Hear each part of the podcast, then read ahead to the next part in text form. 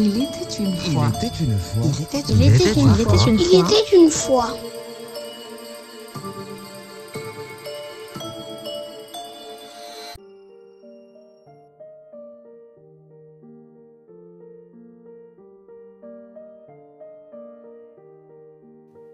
Il était une fois deux fées bienfaisantes, deux sœurs, Urca et Altona. Elles présidaient aux destinées des habitants de la forêt de Retz, l'un des plus grands massifs forestiers de France, au nord-est de Paris. Cette contrée vivait séparée du reste du monde, protégée qu'elle était par des arbres centenaires. On y trouvait des clairières fertiles, des grottes insondables et de nombreuses sources d'eau vive. Ses habitants vivaient dans la joie et le bonheur, ils n'avaient ni désir ni ambition, c'était un peuple heureux qui n'avait donc pas d'histoire. Près du centre de la forêt, une grande source d'eau jaillissait, venant arroser tout le territoire de rivières poissonneuses. Cet endroit vibrait d'une magie lumineuse, et c'est pourquoi on le nommait la fontaine des fées. Et c'est ici que les habitants venaient disposer des fleurs et des fruits, chantant les louanges des deux sœurs bienfaitrices.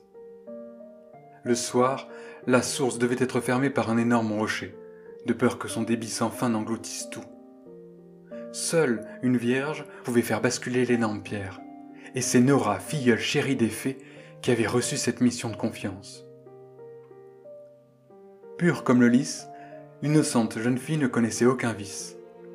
Chérissant la liberté dont elle jouissait, on la voyait souvent courir entre les arbres, à la poursuite d'une biche ou d'un lapin, son rire cristallin résonnant loin dans la forêt de Retz.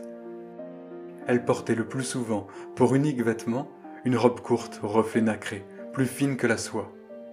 Son corps merveilleux était donc à peine voilé, ses secrètes beautés à peine cachées.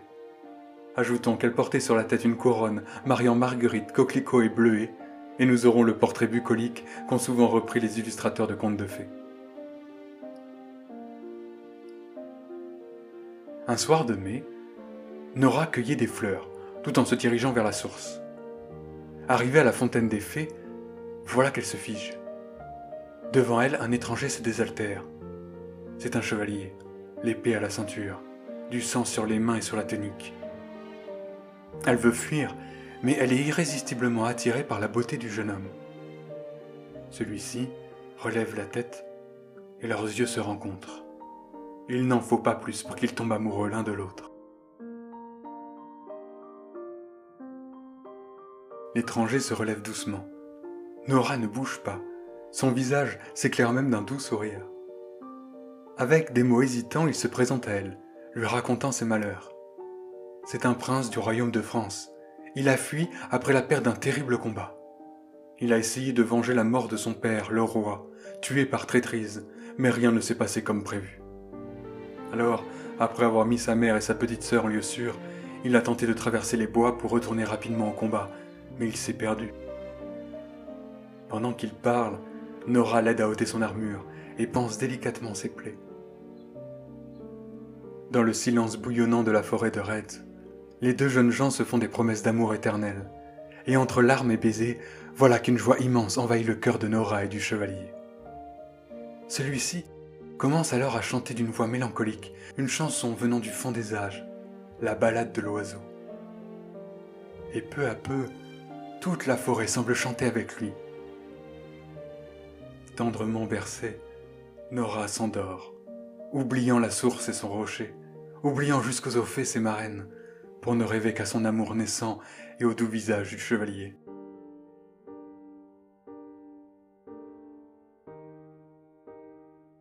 Lorsque l'aube apparaît, dévoilant les deux corps enlacés et endormis, il est déjà trop tard.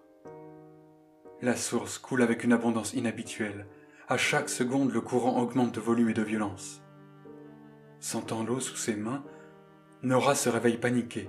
Elle se jette sur l'énorme rocher, mais celui-ci refuse de bouger. Maintenant, un torrent impétueux déchire le sol, entraîne tout sur son passage. Épouvantée, Nora se débat, pleure, crie, s'épuise à vouloir fermer la source.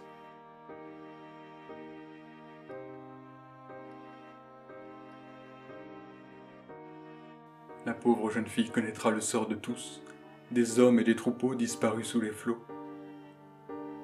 Sur la plus haute branche du plus vieil arbre, les fées apparaissent, implorant les dieux d'arrêter les flots. Mais l'eau continue de monter, et les deux sœurs sont entraînées à leur tour, Urca vers l'Orient, Altona vers le couchant. Et voilà que finit leur règne.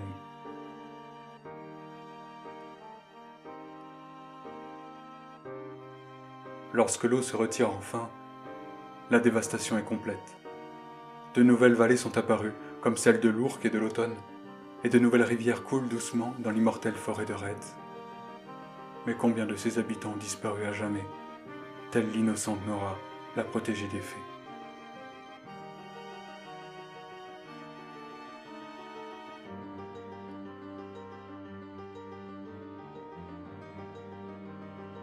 On assure que le beau chevalier, échappé par miracle à l'effroyable cataclysme, est revenu un jour pour retrouver les lieux de son fugitif bonheur.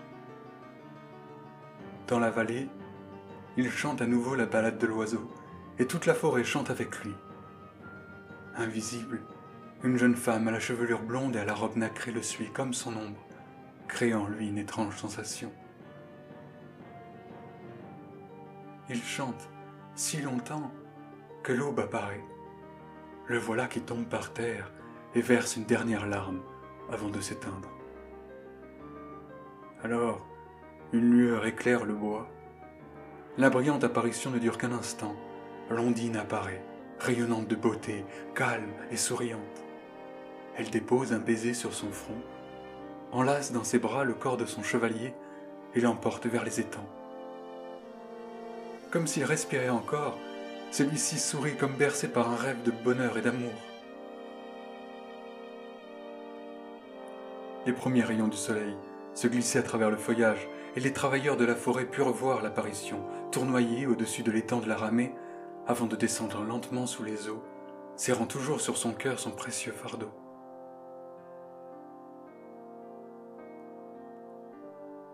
Que reste-t-il de tout cela? La forêt de Retz, bien sûr, toujours aussi magnifique et impressionnante. Le gouffre profond, insondable, à l'emplacement de la source, était encore visible au siècle dernier, disait-on. Mais aujourd'hui, il semble comblé. Alors, il nous reste la légende, une belle histoire d'amour que des noms poétiques semblent immortaliser et nous aider à rêver. Carrefour de Châteaufait, lait des fées, carrefour des soupirs, lait de l'air l'oiseau, lait des rossignols, lait et carrefour de la grosse pierre.